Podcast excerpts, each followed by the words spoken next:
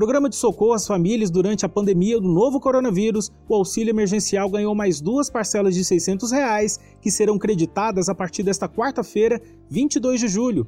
Beneficiários do Bolsa Família já estão recebendo os novos aportes desde o início da semana. Pago pela Caixa Econômica Federal, crédito e saque do auxílio ficarão disponíveis conforme escalonamento organizado pelo banco. Quem nasceu em janeiro já recebe agora, é o que explica o superintendente de rede no norte de Goiás, Marciano de Freitas. Neste episódio do tema de hoje, ele fala ainda como o banco se organizou para esse momento e dá dicas importantes para ir a uma agência somente quando necessário. Marciano de Freitas, superintendente de rede da Caixa, na região norte do estado de Goiás. Maravilha. Marciano, amanhã começa o creditamento e pagamento das parcelas 4 e 5 do auxílio emergencial né? Esse procedimento atende ao calendário e também já, já havia começado para os beneficiários do Bolsa Família desde segunda-feira. É isso, né? Isso mesmo, Danilo. Nós iniciamos ontem, segunda-feira, 20 de julho, o pagamento da parcela 4 para os beneficiários do Bolsa Família. E esse calendário irá até o dia 31 de julho para esses beneficiários que estão utilizando esse recurso da mesma forma como sempre utilizaram, sacando o dinheiro através das unidades lotéricas, dos terminais de autoatendimento da Caixa ou utilizando do seu cartão Caixa Fácil. E iniciaremos amanhã o primeiro ciclo de pagamentos do auxílio emergencial. A Caixa unificou os calendários entre todos os, os beneficiários do auxílio emergencial. Agora nós teremos quatro calendários. O primeiro iniciando amanhã, para os, os beneficiários que foram aprovados, que não são do Bolsa Família, ou seja, são aqueles que estavam no cadastro único ou que fizeram o cadastramento através do aplicativo Caixa Auxílio Emergencial. Esse calendário ele será é, dividido, cada ciclo será dividido em duas fases, uma fase em que a Caixa creditará na poupança social digital o valor do auxílio para que o beneficiário possa fazer o uso desse recurso de forma digital, utilizando-se do aplicativo Caixa Tem para pagamento de contas de água, luz, telefone, boletos.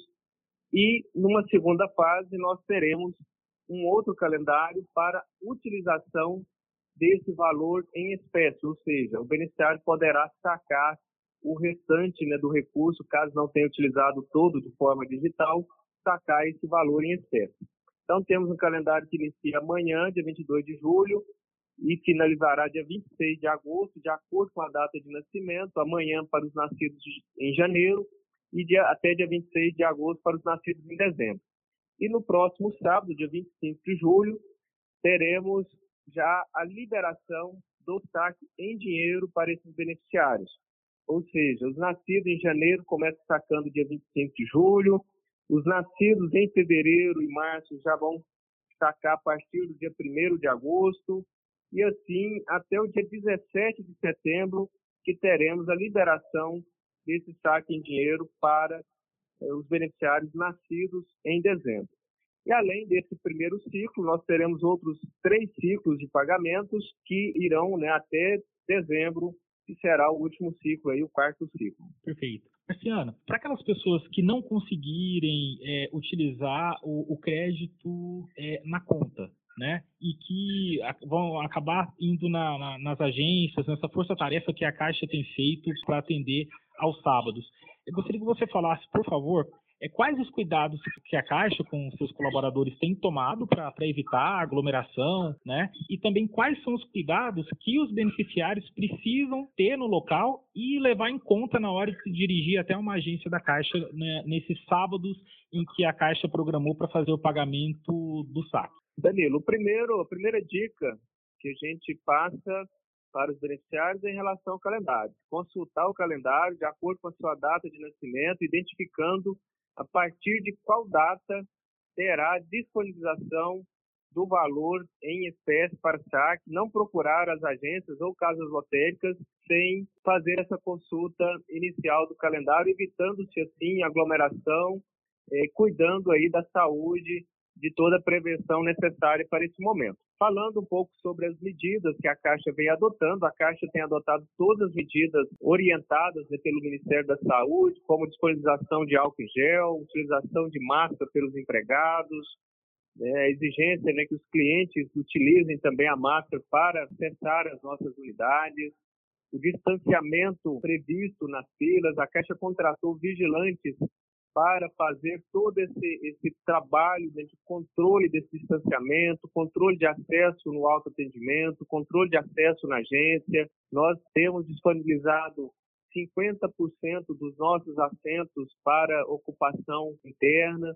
Então, todas essas medidas a Caixa vem adotando de acordo com as orientações do Ministério da Saúde para que a gente previna né, contra a questão aí né, da, da exposição ao contágio aí do coronavírus. Então, temos todos os cuidados necessários aí já previstos pela, pelos órgãos de saúde. Marciano, uma coisa que eu acho que é importante da gente estar comentando aqui é que a Caixa é apenas a, o pagador do benefício, né? A solicitação, ela sempre foi feita para o Ministério da Cidadania, é isso? Isso mesmo, Danilo. Uma excelente pergunta para que a gente possa esclarecer né, o papel da Caixa enquanto parte desse processo de pagamento do auxílio emergencial. A Caixa é o agente pagador do auxílio emergencial. Nós temos o Ministério da Cidadania, através da data prévia, que faz a avaliação do mérito do benefício.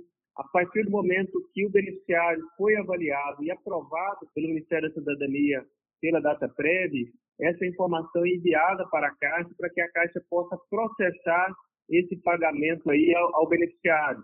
É importante a gente esclarecer essa, esse papel né, de cada ente aí participante do processo de pagamento do auxílio emergencial. Tá certo. Marciano, te agradeço muito por ter tirado aí um tempinho para conversar com a gente, esclarecer os internautas e leitores do Portal 6. Nós que agradecemos a você, Danilo, ao Portal 6, nos colocamos sempre à disposição para outras agendas, para falarmos de outras, eh, de outros serviços, de outros produtos, estamos sempre à disposição. Obrigado.